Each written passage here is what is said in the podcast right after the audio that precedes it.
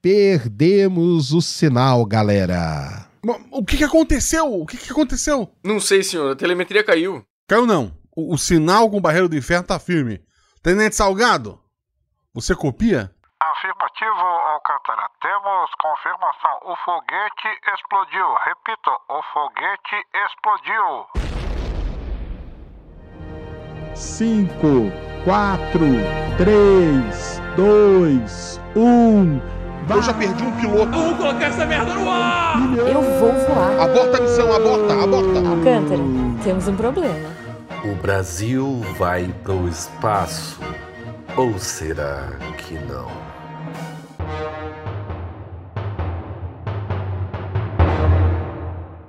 Capítulo 1 Lacerda e Richard Passado o alvoroço, Lacerda vai falar diretamente com Richard, sem intermediários dessa vez. Como assim você sabia? Por que não falou nada? Richard, você faz ideia da situação que colocou a gente? Claro que sei. A situação que te dei um míssil de mil quilômetros em um tempo recorde. Mas ele explodiu. Ora, e não é isso que mísseis fazem? Escuta aqui, para de gracinha. Eu tenho uma reunião muito séria com o ministro da Aeronáutica daqui a meia hora. Eu preciso explicar alguma coisa para ele. Meu caro Lacerda. Major Brigadeiro Lacerda. Major Brigadeiro Lacerda. Eu não imaginei que vocês brasileiros iriam considerar isso um fracasso. Claramente, vocês não têm experiência de foguetes, pois este seria considerado um sucesso total nos Estados Unidos. E claramente você não tem noção da situação delicada que a gente se encontra, Richard. Doutor Richard. Mas tá bom. Eu vou explicar. A nossa parte, que era fazer um foguete controlado que carrega 250 quilos até um alvo a mil quilômetros, nós fizemos. E sinceramente, foi algo muito, muito incrível. Você deveria dar uma medalha pra gente. É claro que ele ia explodir ao entrar na atmosfera. Um objeto oco de 15 metros de comprimento a 10 mil quilômetros por hora, se chocando com a atmosfera, não tem como. Isso só pode ser uma piada. Então, como é que os mísseis V2 acertavam Londres na Segunda Guerra, hein? Ah, era uma distância muito mais curta 200, 300 quilômetros. Então, a velocidade de entrada também é muito menor. Se o Laurari voar 300 quilômetros, ele não explode. Ah, então não dá para acertar mais longe que isso. Dá sim, mas tem que separar a ogiva do resto do foguete. A chance de só a ponta sobreviver à entrada é bem maior do que o foguete inteiro. Mas essa parte é com vocês, não com a gente. Aqui eu preciso explicar uma coisa que talvez esteja meio confusa. O que será que Richard quer dizer com essa parte é com vocês, não com a gente? Quando o programa espacial teve início, a maioria dos contratados eram estrangeiros que entraram no esquema idealizado por Richard de trazer professores para o ITA e, ao mesmo tempo, cérebros para o programa da FAB. Mas logo começou uma discussão complexa sobre segurança nacional. Se esses estrangeiros começassem a desenvolver tecnologias de guerra para o Brasil, seria uma falha de segurança para o futuro em que eles poderiam eventualmente retornar para os seus países e revelar detalhes sobre o armamento brasileiro. Ao mesmo tempo, não havia brasileiros natos capazes de tocar o programa sozinhos. Essa transferência de conhecimento estrangeiro era uma oportunidade boa demais para desperdiçar. A solução foi criar um novo órgão, a Agência Espacial Brasileira, que seria apenas civil e poderia receber os estrangeiros. Caberia a ela desenvolver todos os sistemas e componentes não bélicos, como os foguetes, motores, sistemas de controle, sensores, etc. Enquanto a Força Aérea e o Exército ficariam incumbidos de preparar as ogivas, explosivos, sistemas de aquisição de alvos, sistemas de mira e de detonação. Porém, mesmo a AEB, Agência Espacial Brasileira, sendo um órgão civil, ela estaria sujeita ao comando da FAB e seria financiada também pela Força Aérea. A própria base de Alcântara, nesse momento, é uma base militar que cederia parte das suas instalações para a AEB poder fazer as suas operações. Mas Richard tinha razão. A parte que cabia à agência espacial tinha sido feita. O foguete Laurare, mesmo explodindo na atmosfera, tinha cumprido totalmente o seu objetivo. Cabia a FAB desenvolver a ogiva que se desprenderia do foguete e faria a reentrada, para então acertar o seu alvo. Tá, eu entendi. Mas por que raios você não me avisou antes? Olha, olha só a capa do Jornal do Brasil. Foguete brasileiro explode no ar. Estamos indo longe demais? Eu não tenho culpa que ninguém entende de foguetes. Você pode explicar para eles. Ou então pedir para aquele narrador, qual o nome dele? É Sakani, Kassani, whatever, participar de uma press conference. Uh, como se fala isso? Coletivo de imprensa? É, coletiva. As pessoas ouvem ele.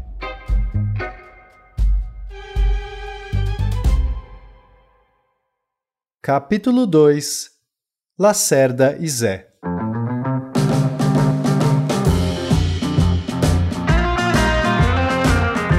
É curioso que aconteceu igual no futebol. Os brasileiros gostavam dos foguetes, mas não entendiam nada. Era preciso começar a educar as pessoas, incluindo os militares de toda a cadeia de comando. A coletiva de imprensa foi um sucesso. Além do Lacerda representando a FAB, estava o Jaime como diretor de lançamento e o Sérgio Cassani como um tipo de intermediador para assuntos de foguete. Aos poucos, a imagem de fracasso foi se transformando em sucesso e motivo de orgulho. Afinal, o Brasil havia lançado em tempo recorde um foguete suborbital de respeito. Depois do ano novo, Lacerda agenda outra reunião com Richard, mas dessa vez ele conseguiu escapar. Mandou o Zé no lugar. Olha só, parece que você ficou mais queimado do sol, Richard. que engraçado. Eu também preferia não estar aqui. Major, seu Major. Qual é a boa? Hoje eu tô de bom humor. Depois que a gente desfez aquele embrólio todo da explosão e tudo mais, as coisas começaram a melhorar. Vamos começar 53 com o pé direito. Opa! O ministro Neuro Moura autorizou a expansão do centro de Alcântara e a contratação de mais 30 engenheiros. Aê, Major, seu Major, aí sim, nunca duvidei do senhor. Mas claro que tudo tem seu preço, não é mesmo? o alto comando concorda que toda a parte da ogiva tem que ser feita internamente. Porém, eles entendem que o sistema de largar aquela porcaria é responsabilidade da AEB. Acho que é razoável, não acha? É, tá. Faz sentido. A gente já tem os desacopladores que funcionam bem, é, é só fazer um maior. Perfeito. Então precisamos de um próximo lançamento para fazer essa prova de conceito. Vamos lançar um pedaço de concreto simulando a carga explosiva e fazer chegar até o chão, sem explodir dessa vez. Uh, major, seu Major, se senhor me permite. Assim, a gente até pode lançar um bloco de concreto e tudo mais, mas daí não ia ser uma oportunidade perdida? Não seria mais interessante a gente usar esse lançamento para mandar algo útil para o espaço, sabe? Cada lançamento custa uma grana preta. Não sei, rapaz. Eles pediram só uma prova do conceito. Você teria alguma sugestão?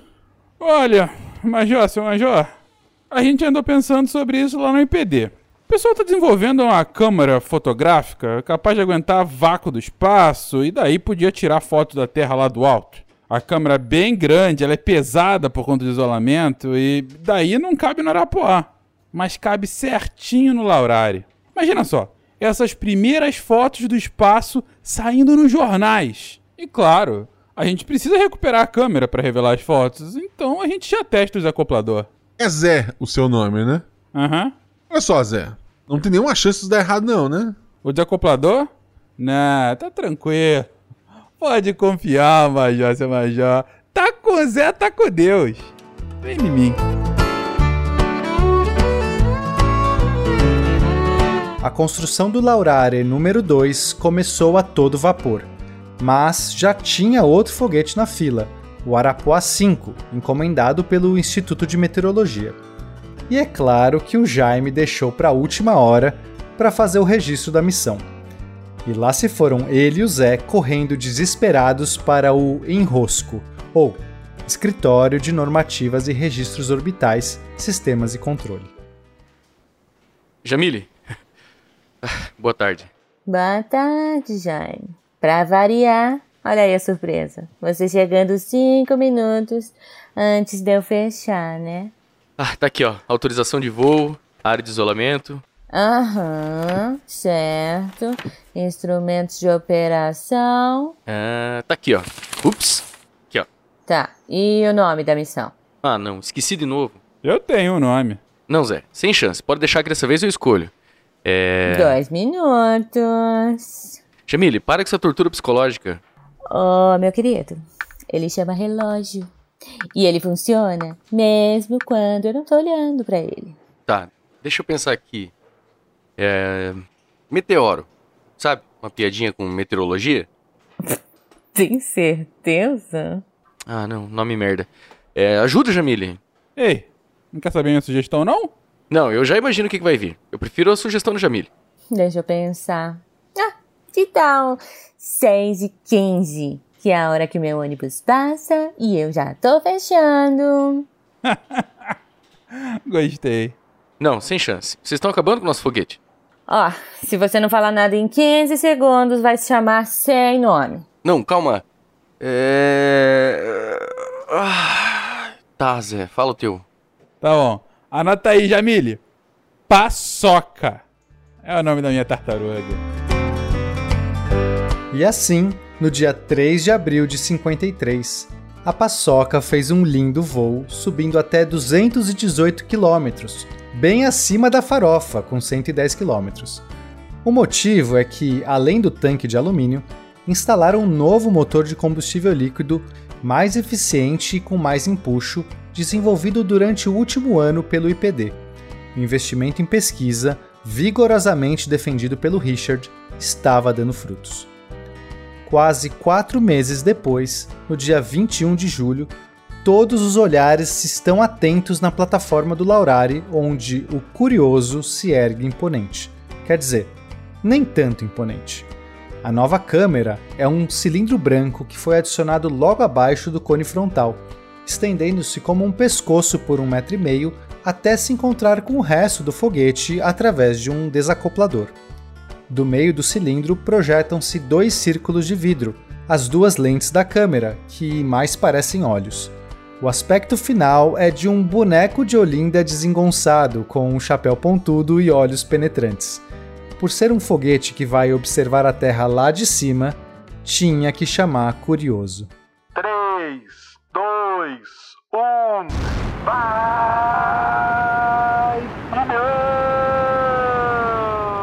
Às 9h35 da manhã, o curioso dispara para o céu fazendo um arco para leste. Mas, diferente do voo do majestoso, esse foi um pouco mais para o sul para sobrevoar a costa brasileira e cair sobre a terra. Se caísse no mar, seria muito mais difícil de recuperar a câmera e teria o risco da água estragar o filme. O foguete chega a 234 km de altura, atinge o espaço e começa a retornar para a Terra. Aos 100 km, o desacoplador é acionado com sucesso, separando a cabeça do resto do corpo. Agora começa a fase crítica. O cone frontal faz a entrada na atmosfera. A temperatura dispara, chegando a 800 graus em segundos e faz o cone brilhar num vermelho intenso. Essa é a única parte do foguete que é feita de aço. Se fosse alumínio, derreteria a essa temperatura. Em apenas 10 segundos, a velocidade é reduzida de 7.400 km por hora para 1.400. Mas dessa vez, a telemetria não cai e a cápsula sobrevive à reentrada. Sucesso! Um jipe do exército recupera a câmera numa colina perto de Guaramiranga, ao sul de Fortaleza. Ao todo, a câmera tirou 240 fotos. A maioria está tremida, borrada ou mostra apenas o vazio do espaço. Mas tem umas 20 fotos absolutamente impressionantes, retratando a costa brasileira reluzindo sob o sol. É possível ver a curvatura da Terra e a fina espessura da atmosfera. São fotos tão deslumbrantes que estampam a capa de praticamente todos os jornais do dia seguinte. O Brasil conseguiu mais um marco importante no programa espacial.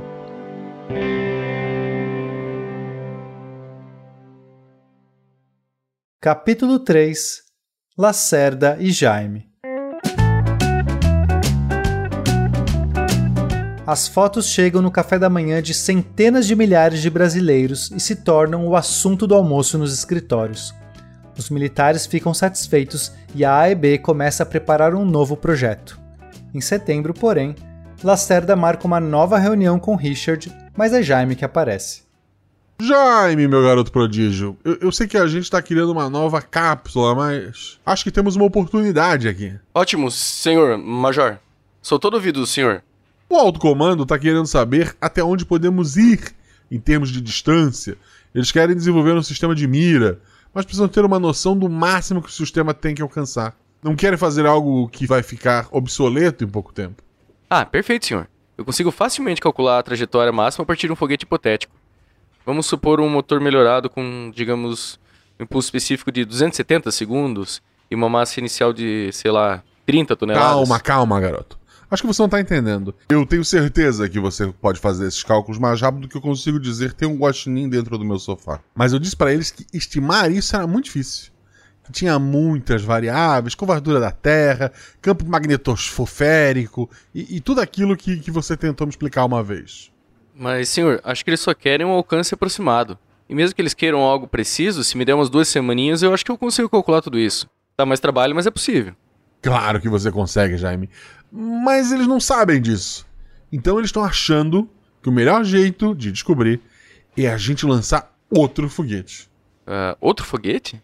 É a nossa oportunidade de pegar mais verba pro programa espacial e financiar as coisas que a gente quer fazer de verdade, percebe? Claro, Major. Nossa, mas. Eu não sabia que o senhor estava tão engajado na EB assim, senhor. Digamos que a Fábia é um vespeiro. E a gente está querendo trazer o mel pra comer certo. O Jaime pensou até em comentar que vespas não fazem mel, mas achou que naquele momento aquilo não seria exatamente relevante. Jaime, meu amigo, que foguete a gente pode fazer para chegar o mais longe possível com o que a gente já tem? Senhor, podemos fazer algo que o Richard idealizou faz tempo. Colocar o segundo estágio do Arapuá em cima do Laurari e lançar um foguete muito mais poderoso, de dois estágios, senhor. Isso vai ajudar o programa espacial? Sim, senhor, muito. Vamos poder testar novos sistemas de navegação, rastreio, obter dados importantes de condições extremas, fundamentais para um programa orbital. Ótimo, garoto. Diz lá pro americano que esse vai ser meu presente de aniversário para ele. Ai, Major, você é o cara. Jaime perde completamente o protocolo, dá um abraço no Lacerda e começa a pular. No primeiro momento, o Major se deixa levar e, após darem uma meia volta pulando, alguma sanidade retorna ao comandante que se desvencilha. Garoto, garoto, não seja atrevido. No dia seguinte, todos os engenheiros param tudo o que estão fazendo e passam a se dedicar totalmente ao desafio de integrar o Arapuá com o Laurare. O nome do novo foguete foi fácil: Arapurare, meio abelha, meio marimbondo. Quando já me contou toda a reunião que tivera com Lacerda, incluindo a parte final do Garoto, não seja atrevido, aquilo virou uma piada interna imediatamente. Eu já vou começar a usinar o atuador amanhã. Tem certeza, Zé? Não seja atrevido. Quem resolveu colocar um sensor de pressão na linha de peróxido, hein? Que atrevido! Foram seis meses para fazer a integração e no dia 12 de março de 54, lá estava o Arapurare 1 atrevido na plataforma.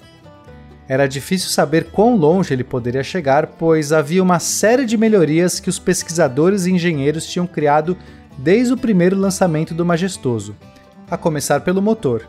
A cada novo protótipo de teste, a equipe do Zé ou removia peso desnecessário, ou ampliava os bicos injetores, ou aumentava a pressão na câmara de combustão. Bom, depois de um ano e quatro meses, o motor já não se parecia mais com aquela cópia do XLR-41. Os tanques de alumínio também foram atualizados. A nova técnica usava barras compridas chamadas longarinas que passavam por dentro da estrutura para resistir aos esforços verticais. Isso quer dizer que as paredes dos tanques não precisavam mais aguentar tanta força, apenas o suficiente para segurar os líquidos. e podiam agora ser bem mais finas e leves. Os sistemas de controle eram aprimorados a cada novo foguete e também estavam bem mais leves. Minutos antes do lançamento, eles faziam apostas. Se passar de 2 mil quilômetros, tem uma rodada lá no Boteco da Tereza comigo, hein? E aí, Zé, o que você acha? Ah, sei lá. Acho que segundo estágio vai dar problema e não bate 1.500 quilômetros. E você, comandante? Eu, eu- eu realmente espero que o segundo estágio não dê problema. Viu, senhor José Alves? Vou de 2.300. Richard? É, vai funcionar. 3 mil. Que otimismo, assim que eu gosto. Jaime? 4.385 quilômetros, considerando um vento de noroeste. No final, ninguém sabe quem ganhou porque o atrevido simplesmente foi longe demais e saiu do radar da barreira do inferno. A telemetria caiu minutos antes dele alcançar a altura impressionante de 1.160 quilômetros, um recorde brasileiro.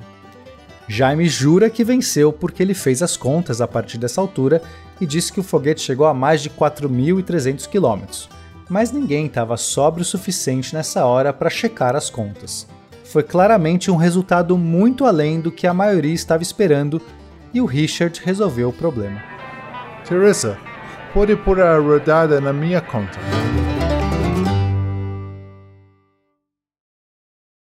É claro que outro lançamento era necessário, e dessa vez a FAB pedira para a Marinha colocar um navio no meio do Atlântico, equipado com antenas de rastreio, para poder monitorar o voo do novo foguete, o Arapurari 2.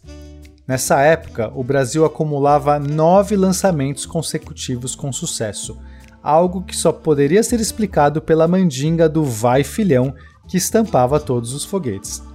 As narrações do Cassani eram repetidas na TV e no rádio e começaram a surgir as primeiras caravanas para assistir aos lançamentos ao vivo. No começo, não deixavam entrar na base, que afinal é militar, mas em algum momento o Lacerda permitiu criarem uma área isolada com vista para as plataformas de lançamento. A Estrela, a empresa tradicional de brinquedos, lançou uma linha de foguetes de pelúcia que vendia como água. Os livros de ficção científica triplicaram em tiragem nos últimos três anos, sem contar a quantidade de revistas sobre o tema que pipocavam nas bancas. Todo semestre, o ITA recebia mais candidatos do que nos anteriores. Muitos jovens sonhavam em fazer foguetes. Parecia até o passo natural. Se Santos Dumont era o pai da aviação, o Brasil tinha que ser o pioneiro do espaço.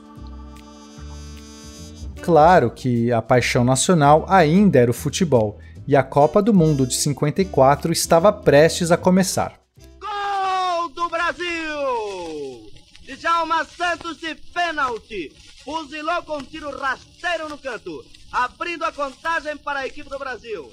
Mas com a derrota do Brasil para a Hungria nas quartas de final por 4 a 2, Terminou o jogo. Terminou o jogo com a vitória da equipe da Hungria pela contagem de 4 a 2. parecia que o espaço podia trazer mais alegrias do que o futebol. Então, no dia 2 de agosto de 54, o cruzador Tamandaré estava a postos no meio do Atlântico, a 4 mil quilômetros de distância de Alcântara, pronto para captar o sinal do Arapurare 2 formidável. E põe formidável nisso. O foguete subiu para 1.066 quilômetros de altura e, na descida, ultrapassou em muito o cruzador brasileiro e quase chegou na África. Ainda assim, ele se desintegrou na atmosfera dentro do alcance das antenas do Tamandaré, que registrou uma distância de 4.800 quilômetros, superando até mesmo as expectativas do Jaime. Até a derrota no futebol ficou esquecida diante do voo do Formidável. Parecia até que Deus era brasileiro e ele viajava de foguete.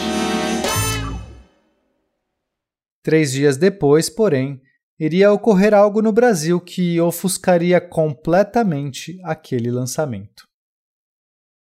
Capítulo 4 Carlos Lacerda O sol mal havia raiado na manhã de 5 de agosto de 54 quando o som de disparos ecoou pela rua Toneleiro, no Rio de Janeiro.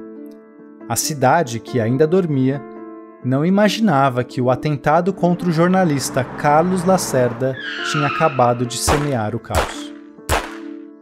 Conhecido por sua retórica afiada e por não medir palavras, Carlos Lacerda havia se tornado um dos maiores antagonistas do presidente Getúlio Vargas.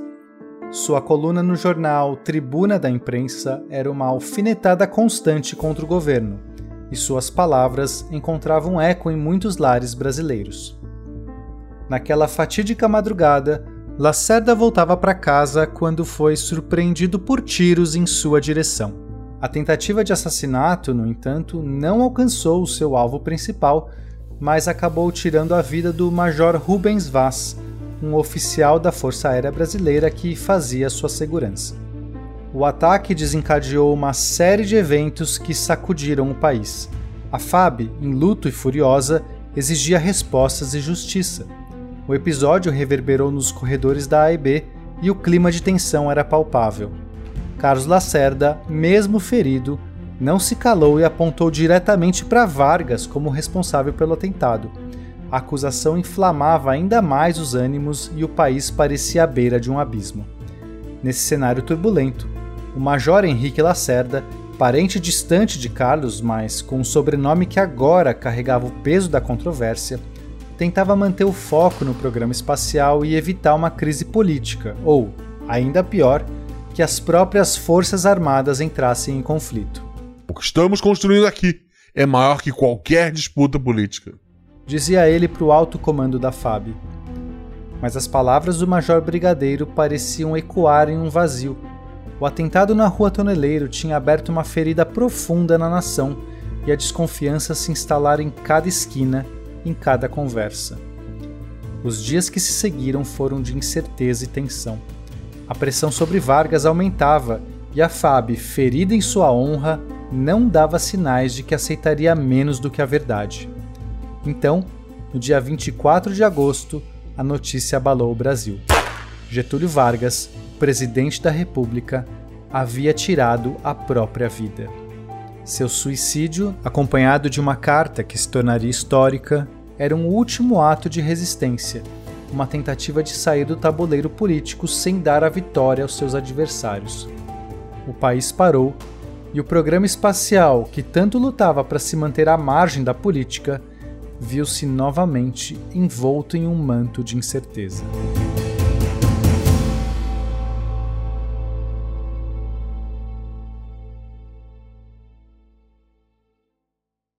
Você ouviu o quarto episódio de O Brasil vai para o Espaço, produzido pelo SciCast. Os eventos narrados aqui, embora fictícios, utilizam como base fatos e pessoas reais da história do Brasil e do mundo. Em especial, nesse episódio, a Agência Espacial Brasileira é um órgão bem mais recente na história do Brasil, sendo fundada em 1994, quando o programa espacial ganhou um caráter civil. Antes dela, existia uma porção de órgãos e departamentos com uma hierarquia toda confusa e burocrática, eu queria colocar a EB lá no começo para simplificar a narrativa e ter um nome forte de referência, assim como a NASA é para os americanos. E eu acho que consegui uma boa desculpa para justificar a criação da AEB já em 51. A primeira foto do espaço foi tirada em 1946 por um foguete V2 modificado lançado pelos Estados Unidos. Eu não achei registro da primeira foto do espaço por um foguete brasileiro, mas acredito que tenha sido no projeto Sonda, duas ou três décadas depois. Nas minhas pesquisas sobre a década de 50, encontrei um anúncio da Estrela de dezembro de 53 com um urso gigante sobre o planeta Terra e uma plaquinha dizendo: Bichos de pelúcia, são maravilhosos. Seria muito plausível que o urso desse anúncio virasse um foguete no nosso Brasil aficionado pelo espaço.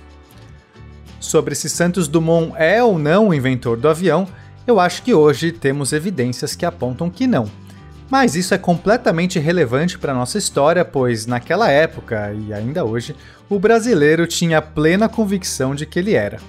Só para deixar claro, eu sou muito fã de Santos Dumont e eu acho que ele foi um gênio muito brabo, um dos grandes da história. Esse trecho final do episódio, que vai do atentado à vida de Carlos Lacerda até a morte de Getúlio, é completamente verdadeiro, incluindo a morte do Major Rubens Vaz e a crise com a FAB.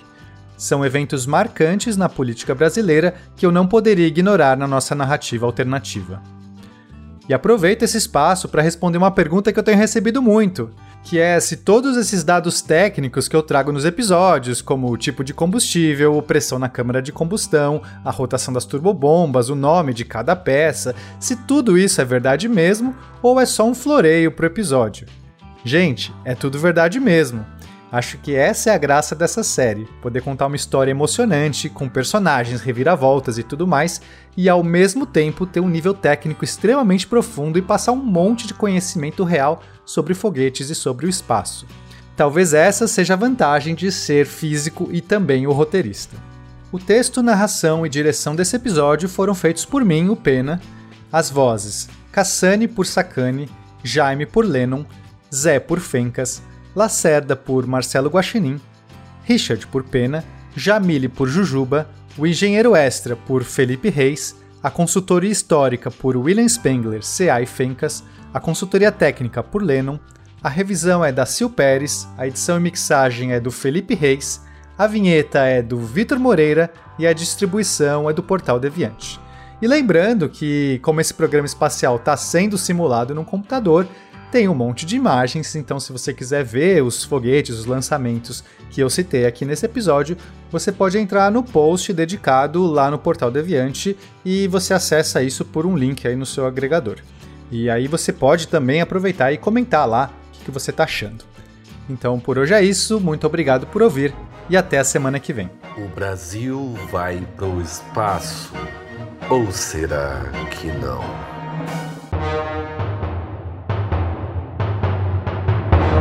Ah, Alcântara, ah, a gente tem um problema.